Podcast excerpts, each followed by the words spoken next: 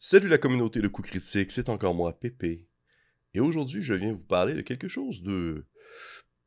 sortir, disons, de mes habitudes ou de mes préférences, afin de vous parler de la cinquième édition de Donjon Dragon. Plusieurs le savent, je ne suis pas le plus grand amateur de la cinquième édition, je me force souvent à mettre de l'avant d'autres jeux qui ont, euh, selon moi, aussi de grande qualité, mais qui ont moins d'exposure, que les produits de Wizard of the Coast. N'empêche, je ne peux pas nier euh, qu'elle possède des qualités, que parmi les nombreux livres accessibles, il y a des belles trouvailles ici et là. Et outre euh, Wizard of the Coast, D'autres compagnies ont bien sûr voulu avoir leur part du gâteau en embarquant dans le train de la populaire cinquième édition, en produisant leurs propres livres qui sont compatibles pour cette édition qui demeure si et appréciée par de nombreuses personnes. Et parmi la marée, parmi le cyclone de ce qui est incessant de nouveaux bouquins compatibles à la cinquième, on trouve de tout. On trouve des ouvrages qui sont totalement des, ce qu'on va, euh, en anglais, on va appeler ça des passes de, en, plutôt en québécois, on va appeler ça des passes de cash, c'est-à-dire des, excuses pour être compatibles à la cinquième édition, mais qui ne sont que peu inspirées au final, et que euh, le but primaire, c'était de vouloir surfer sur la popularité.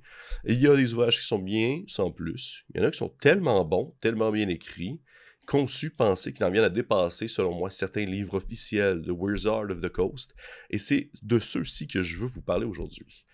Je vous lance mon top 10 personnel des livres compatibles pour la cinquième édition, mais qui n'ont pas été publiés par Wizard of the Coast, des ouvrages indépendants et qui parfois, selon le titre, mériteraient un peu plus d'amour pour les amateurs de cette édition, euh, qui, je rappelle, j'apprécie tout de même beaucoup.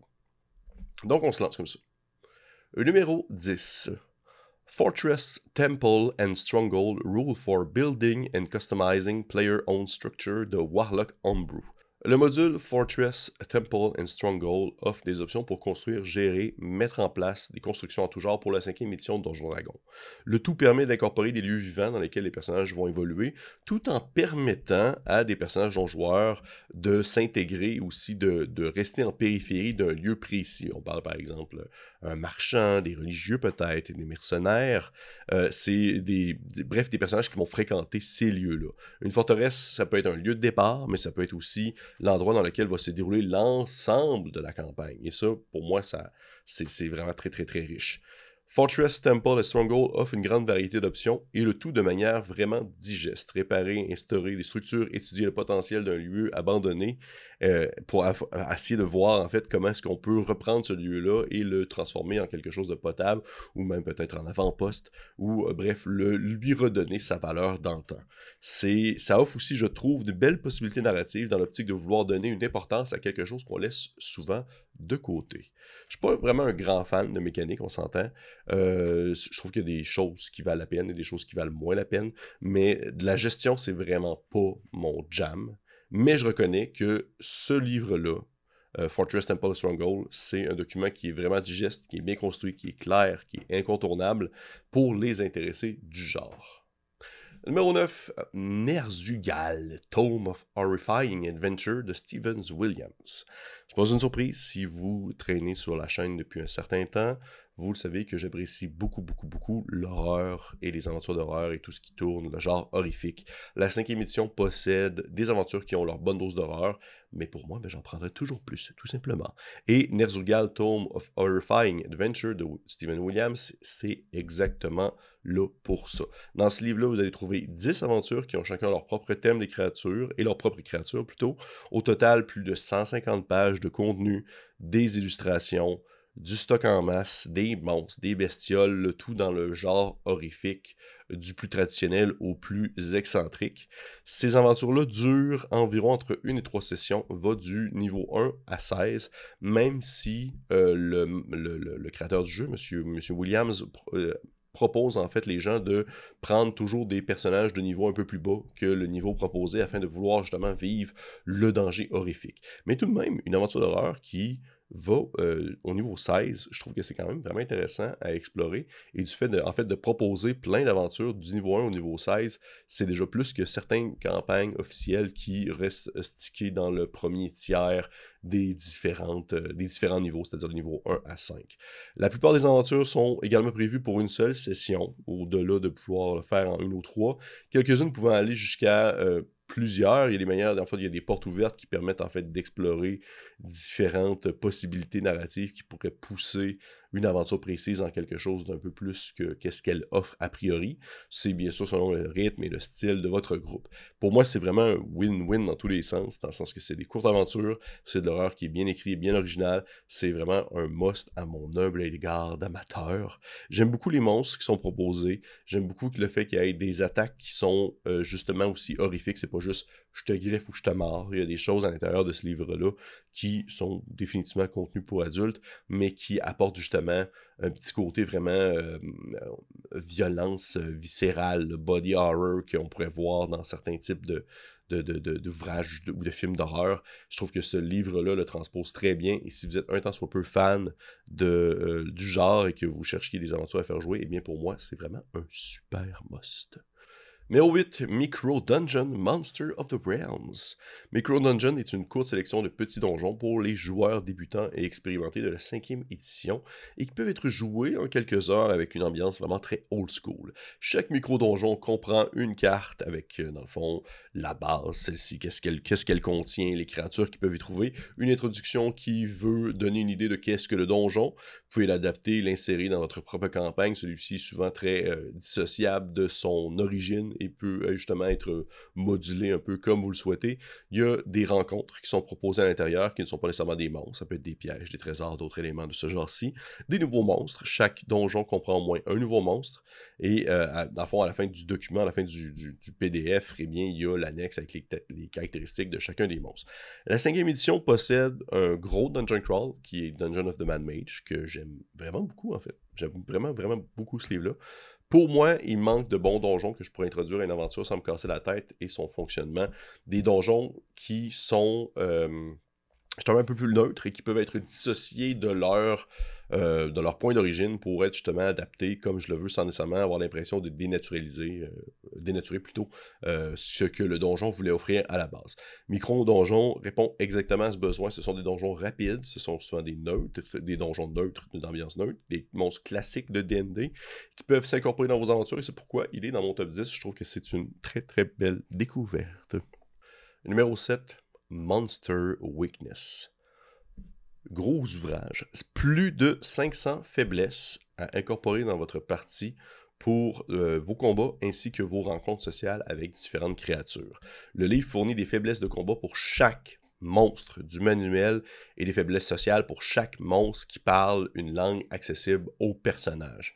Euh, dans le fond, l'inspiration pour ces faiblesses vient souvent de l'anatomie des créatures, vient souvent de la description du manuel du monstre ou euh, un peu de la culture populaire entourant le dit monstre. Chaque faiblesse, euh, dans le fond, est présentée dans le livre et destinée à être un, trait qui peut être ajouté à une statistique d'une créature assez caractéristique. C'est quelque chose que je trouve qui manquait à la cinquième édition. Il y avait plus de faiblesses à la 3.5, des espèces d'éléments à prendre en considération où tu sais que telle créature, un peu comme le va être sensible au feu, des choses comme ça. Et pour moi, ça fait partie des, on va dire, des... Le, un des seuls aspects tactiques un peu qui m'intéresse à la cinquième édition dans un combat, dans le sens d'étudier un peu l'adversaire pour en comprendre réellement ses faiblesses ou ses forces. Et euh, à la 3.5, elle avait beaucoup plus, beaucoup plus de possibilités, que ce soit dans les descriptions, que ce soit aussi dans les traits qui soient décrits. Alors que là, c'est très, très, très spécifique à ah, il est sensible à l'acide, il est sensible à l'argent, il est sensible à telle affaire. Ça, j'aimerais ça des fois, savoir que euh, telle créature, une fois que tu mets du sel sur le sol, ben, il peut pas traverser la ligne. Avoir une espèce d'aspect un peu plus Witcher, où est-ce que tu es prêt à pouvoir étudier la, créature que tu vas affronter afin de pouvoir en savoir un peu plus sur son mode de fonctionnement. Et euh, pour moi, Monster Weakness est rempli absolument ce défi-là. C'est vraiment un super ouvrage qui est très caractériel, qui est très thématique, qui vous donne vraiment beaucoup, beaucoup de jus avec quoi travailler parce que oui, c'est statistique, oui, c'est des caractéristiques, mais c'est aussi très narratif. Ça offre des belles possibilités de roleplay à l'intérieur même de, des informations qui sont spécifiées dans cet ouvrage-là. Et juste un exemple que je vais vous donner. J'en ai, j'étais allé en choisir un, puis j'en ai décidé d'en, marquer un. C'est le, en anglais, ils appellent ça du groveling blind sight, c'est pour le beholder, le tir à l'œil. Si vous parlez poliment et flattez dans le sens du poil un beholder, fond, vous pouvez faire un jet de persuasion de difficulté 18. Et si vous réussissez, le beholder a des avantages sur ses jets de insight contre vous pendant une heure.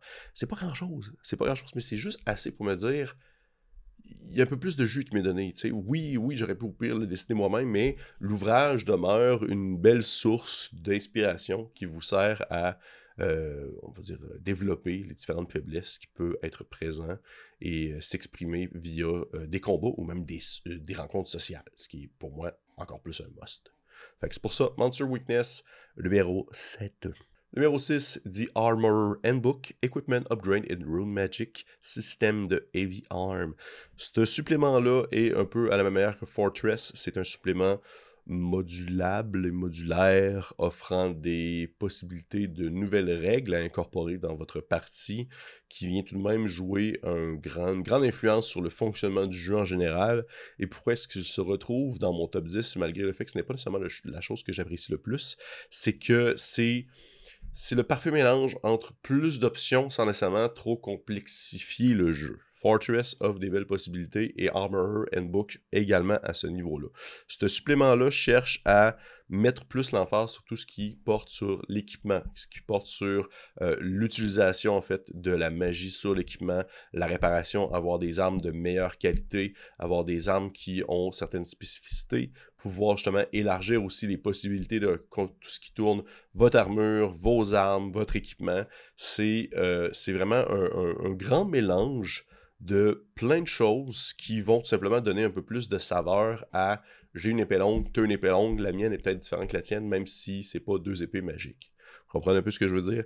Bien que l'ouvrage aussi aborde tout ce qui touche la magie, tout ce qui touche, on va dire, les runes magiques qu'on va incorporer sur vos armes. Pour moi, la grande richesse de ce, PDF-là va sur euh, l'amélioration des objets en soi et le panel de possibilités qui s'offre dès lors aux différents joueurs qui voudraient avoir des nouvelles armes, des nouvelles affaires. Tu sais, le goût de comme juste ça, ça, ça, change pas nécessairement grand-chose nécessairement, mécaniquement parlant. Oui, certains, d'autres non. Mais juste le fait de savoir que tu as euh, un whatever, je connais pas toutes les armes médiévales, une sorte d'épée bizarre qui provient d'une autre ben qu'elle est différente un brin que celle que ton collègue a. Euh, juste pour ça, moi, c'est le genre de choses que j'aime beaucoup, beaucoup, beaucoup mettre l'accent là-dessus parce que ça permet aussi également d'avoir des belles possibilités narratives et des belles possibilités de jeu tout en ayant une certaine pensée pour les personnes qui ont un attrait beaucoup plus pour tout ce qui est en lien avec les mathématiques et tout ça. Et parlant de mathématiques, bien que je ne suis pas un professionnel du genre. J'ai fait un peu de recherche, j'étais allé voir des commentaires et tout ça. La mise en page est super bien faite, mais les mathématiques sont super solides. C'est vraiment, euh, c'est pas du tout cassé. Vous n'avez pas l'impression de débalancer le jeu. Vous n'avez pas l'impression de, briser une, une fine une fine, euh, on va dire, euh, un, fin, équilibre entre, dans le fond, euh, vos joueurs et les monstres qu'ils vont affronter. C'est vraiment super bien calculé. Ça paraît que la personne qui, l'équipe de Eevee Arms qui ont, qui ont produit le PDF, ont vraiment pris le temps de calculer leur affaire, de voir si ça pesait bien dans la balance, de voir si ça débalançait le tout. Et, ils ont, au final, ils ont donné un, rendu qui, selon moi et selon plusieurs personnes, euh, est vraiment, vraiment respectable à ce niveau-là. Et je crois que si vous avez un temps soit peu l'intérêt pour ce type de produit-là, eh bien, vous devrez jeter un coup d'œil à The Armorer's Handbook, mon numéro 6. Numéro 5, Monster Loot, volume 1 de Anne Gregerson.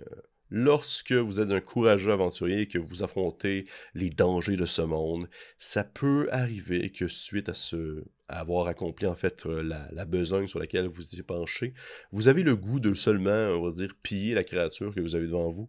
Et euh, malheureusement, ça arrive très souvent lorsqu'il s'agit d'une bête ou d'une créature qui ne porte aucun vêtement et qui est flambant naked, flambant nu c'est possible que votre maître de jeu vous dise «Hum, Tu trouves pas grand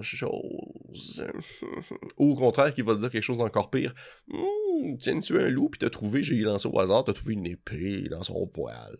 C'est euh, tout un genre de choses que je trouve un peu, euh, je dirais, anticlimatique. Et euh, Monster Loot Volume 1 de Anne Gerkerson vient justement contrebalancer ça. Ça, c'est le genre de choses que j'aime vraiment, vraiment, vraiment beaucoup. Un peu comme Monster Weakness, je trouve que ça va dans la même balance. C'est lorsque vous, vous, dans le fond, tuez une bestiole quelconque, c'est qu'est-ce que vous pouvez faire avec sa carcasse? Est-ce que vous pouvez transformer sa peau? Est-ce que vous pouvez prendre ses dents, ses griffes? Est-ce que vous. Qu'est-ce que ça fait en sorte d'avoir, euh, d'avoir euh, dans le fond, une dent d'un, d'une bête, euh, d'une bête éclipsante? Est-ce que ça offre quelque chose de spécial? Si on la broie puis on la met dans une potion, est-ce que ça change quelque chose? Que ce soit une, dent d'une bête éclipsante, que ce soit euh, un œil de tyranneuil? Qu'est-ce que ça apporte de pouvoir justement euh, utiliser la peau d'une créature pour en faire dans le fond une armure? Est-ce que ça me donne une certaine résistance? C'est un peu tout ça que Monster Loot veut dans le fond vous proposer. C'est des règles pour gérer la charcutation ainsi que le désossement des différentes bestioles que vous tuez. Et pour moi, ben, c'est tout ce que je désire dans le monde. Mais ce n'est pas seulement aussi, euh, je dirais, ce n'est pas seulement leur, euh, on va dire, leur attrait physique ou leurs caractéristiques euh, vraiment physiques, mais aussi qu'est-ce qu'on peut trouver dans, exemple, dans la pochette d'une hague ou bref, qu'est-ce qu'on peut trouver dans l'équipement d'un troll qui se promène avec son, son, son sa paire de bobettes bizarres et ses petites pochettes. Qu'est-ce qu'on peut trouver à l'intérieur de ça? Fait que pour moi, c'est ça apporte encore plus de jus, ça apporte plus de variété à ce qu'on appelle vraiment des trésors lancés au hasard. C'est riche, c'est complet et Andrew Gerson a vraiment fait un travail super intéressant. Pour moi, encore une fois, c'est le parfait mélange entre mécanique et narration parce que ça apporte un aspect euh, vraiment dans l'histoire qui peut donner plus de richesse ou est-ce qu'on apprend que tel objet qui se trouve dans telle créature, eh bien, ça permet d'accomplir telle action, de, de soigner telle maladie. Ce n'est que du bonbon à mes yeux. Et ce qui est vraiment, vraiment cool, c'est que ça, s'il s'agit du volume 1, eh bien, Madame Gregerson a, a mis de l'avant, en fait, tous les autres volumes de toutes les autres créatures, en fait, tous les autres volumes qui ont des créatures dedans. Donc, on parle de, euh, pas Xanatar, mais on parle euh, de euh, Volo, Guide of Foe, je sais plus trop c'est quoi le nom. bref, le dernier livre de Ravenloft, le, le livre sur les dragons, tous ces ouvrages-là qui ont des bestioles à l'intérieur, même Icewind Dale, les campagnes aussi qui ont des nouvelles créatures, vont avoir dans le fond leur PDF qui est associé afin de se dire, ok, mais telle créature se trouve dans telle campagne, si vous la fouillez, vous trouvez ceci. Fait que c'est super complet. Et un exemple encore, parce que moi j'aime ça les exemples, surtout dans ce genre de choses-là. Un exemple de ce qui peut être offert, c'est mettons vous trouvez, vous tuez un basilic et vous ramassez un de ses yeux. Ça fait en sorte que si vous mangez un de ses yeux, ou si il est consommé, quand vous le, vous le broyez ou vous le faisiez manger à quelqu'un, la personne doit faire un jet de sauvegarde de constitution difficulté 12, ou sinon il est pétrifié en pierre. La personne reste pétrifiée jusqu'à ce qu'un sort de restauration, dans le fond, vienne le soigner. L'objet, le, l'œil, peut aussi être utilisé comme composant matériel supplémentaire lors d'un lancement d'un sort, euh, euh, c'est euh, Stone Skin. Lorsque vous utilisez, dans le fond, ça, pour faire le sortilège de Skins et ça fait en sorte que bien vous êtes euh, votre le, résultat du sort est mieux euh, et a plus d'effets positifs par la suite. C'est vraiment, moi, ça, trouve, ça apporte un autre niveau, une autre profondeur à tout ce qui touche le jeu en soi et ce n'est que du bonbon que je ne pourrais absolument pas mettre, euh, que je ne pourrais pas ignorer dans, par exemple, une prochaine campagne ou une game maison, tout simplement. Numéro 4, Original Adventure Reincarnated de Goodman Games. Ah, là, c'est un peu vendu. J'ai de l'air un peu d'un gars vendu parce qu'effectivement, pour moi, c'est euh, Goodman Games, c'est ceux qui font DCC. Ils ont également eu le contrat de reprendre de nombreuses aventures, euh, nombreuses aventures euh, incontournables des, premiers, euh, des premières moutures de Donjon Dragon afin de les transformer pour la cinquième édition et offrant ainsi une, un revamp visuel et aussi dans la division des informations tout en gardant la richesse de l'aventure en soi. Ils ont fait The Lost City, ils ont fait Expedition on the Barrier Peaks, ils ont fait The Castle Ember, Into the Borderlands, The Isles of Dread et le tout récent The Temple of Elemental Evil. Ce sont des huge, des grosses, des gros, gros volumes super complets qui sont adaptés pour la cinquième édition. Et euh, bien que ça ne révolutionne pas, on va dire, des nouvelles règles, des nouvelles possibilités, c'est même du revampage de quelque chose qui existait déjà, pour moi, ça a une place particulière dans mon cœur et dans mon top 10 parce que ça permet justement de faire vivre des aventures qui ont été importantes pour certaines personnes dans leur jeunesse lorsqu'ils ont découvert le jeu de rôle, mais euh, adapté à, on va dire, la nouvelle génération, les personnes qui jouent actuellement à la cinquième et qui ne voudraient pas nécessairement aller jouer dans euh, du BX ou des choses comme ça. Donc, tout simplement de pouvoir se dire, hey, j'ai cette aventure-là, je l'ai jouée dans le temps, c'était whatever, la première édition, Maintenant, c'est de la cinquième. Ça tente-tu de l'essayer? Il y a des bonnes chances que la personne va dire oui parce que ben, c'est adapté à l'édition qu'il joue présentement. Et pour moi, c'est une meilleure manière. C'est la meilleure manière si on veut de rejoindre deux mondes, de rejoindre deux mentalités. Et parfois, simplement le fait de faire jouer cette aventure-là va peut-être faire ouvrir, euh, on, va dire les, on va dire les œillères de l'individu. Et ceci va peut-être être curieux à découvrir d'autres aventures datant de cette euh, époque qui, ma foi, était quand même assez différente de ce qu'on vit aujourd'hui. Je dirais pas que toutes les aventures sont parfaites, parfaites, parfaites. Il y en a quelques-unes que je trouve qui... Euh, la transposition s'est faite un peu étrange, euh, mais il y en a beaucoup, beaucoup, beaucoup. Euh, The Temple of Elemental Evil, c'est...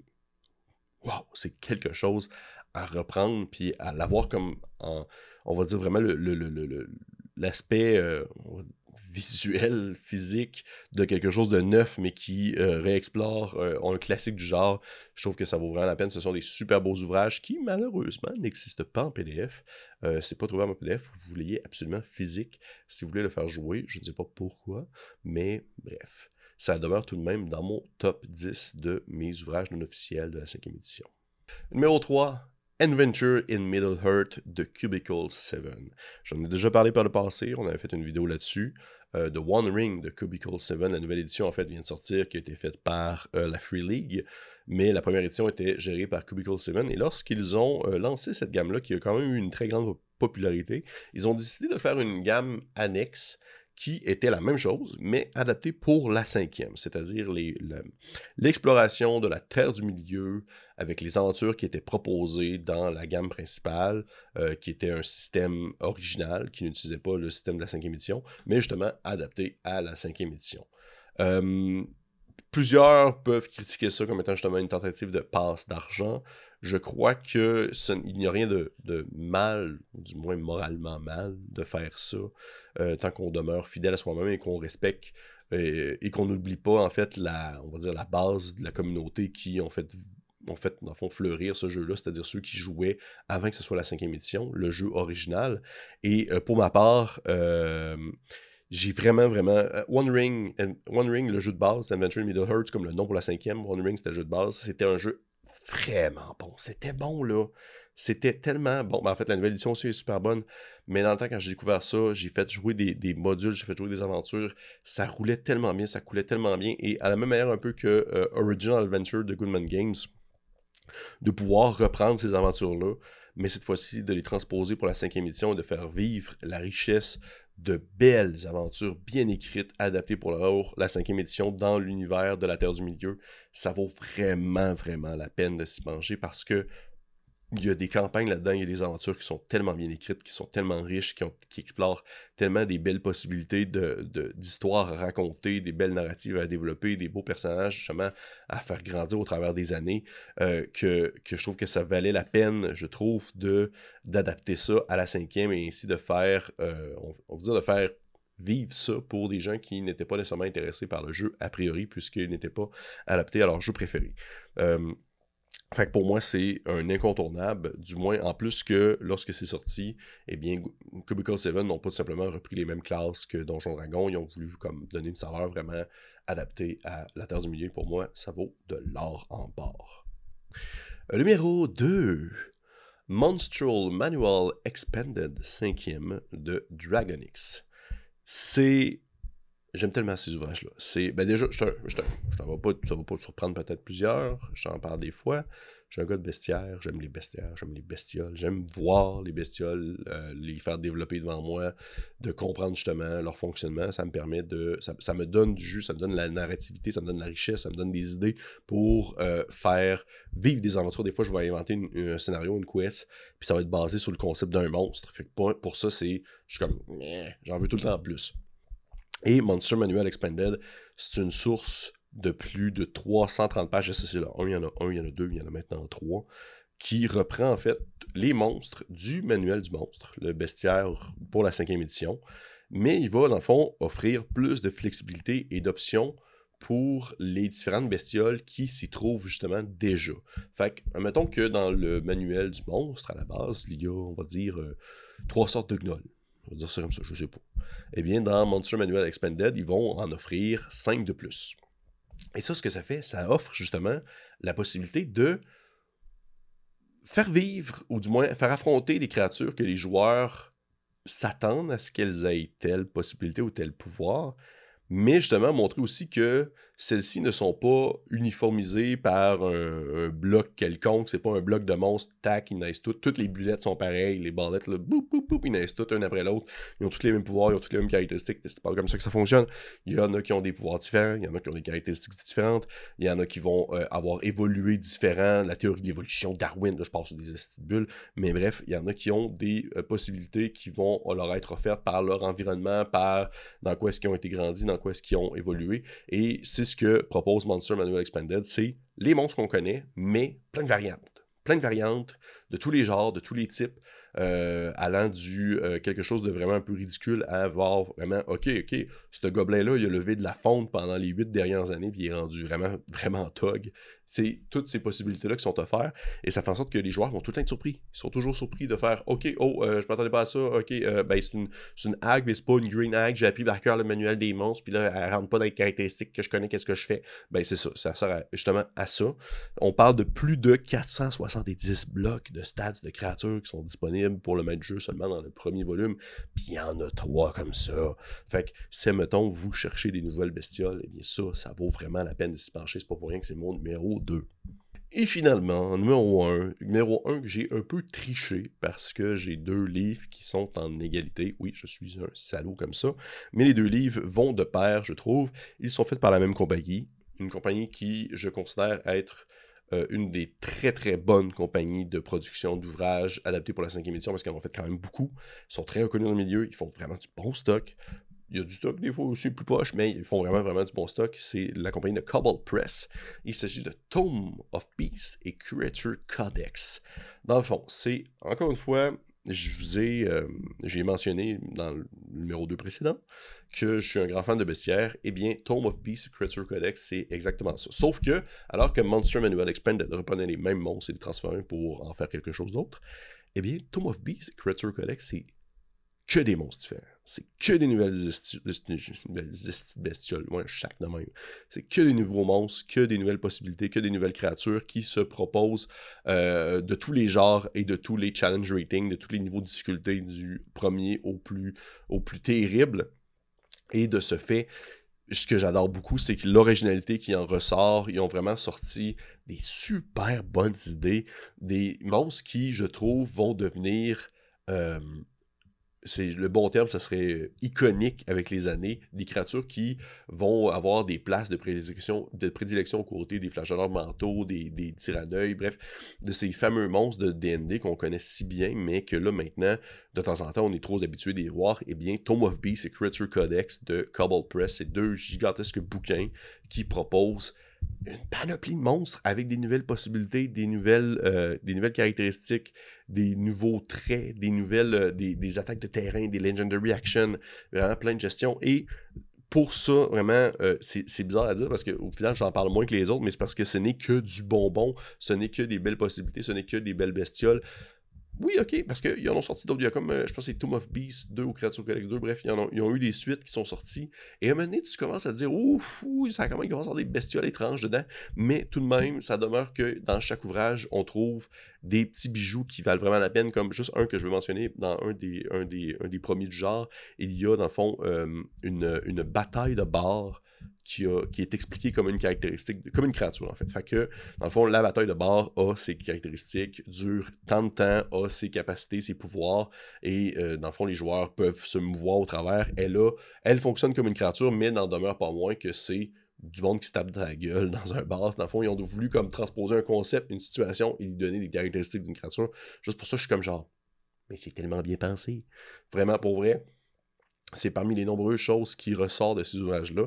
Et Cobalt Press, d'ailleurs, ont sorti aussi d'autres ouvrages euh, qui, je trouve, auraient mérité leur place dans un top 20, peut-être même dans un top 10 si j'aurais pensé plus longtemps. Des, ouvrages sur les layers, les layers action, tout ce qui va tourner autour des un lieu dans lequel les monstres vont évoluer, puis comment donner en fait justement une, ambiance vraiment thématique à ces lieux-là pour des créatures qui vont être mémorables pour les combats. Fait que pour ça, Tome of Beast Creature Codex de Cobalt Press, c'est vraiment mes numéro 1. C'est ce n'est que du, euh, de la beauté. Je vous conseille fortement, si un temps soit peu vous avez de l'intérêt pour tout ce qui est bestiaire en tout genre pour la cinquième édition, eh bien, sautez là-dessus, ça vaut amplement la peine.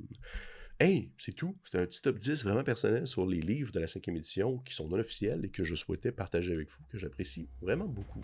Je vous conseille fortement de liker, partager, commenter, laisser un petit pouce vers le haut et on se dit à la prochaine.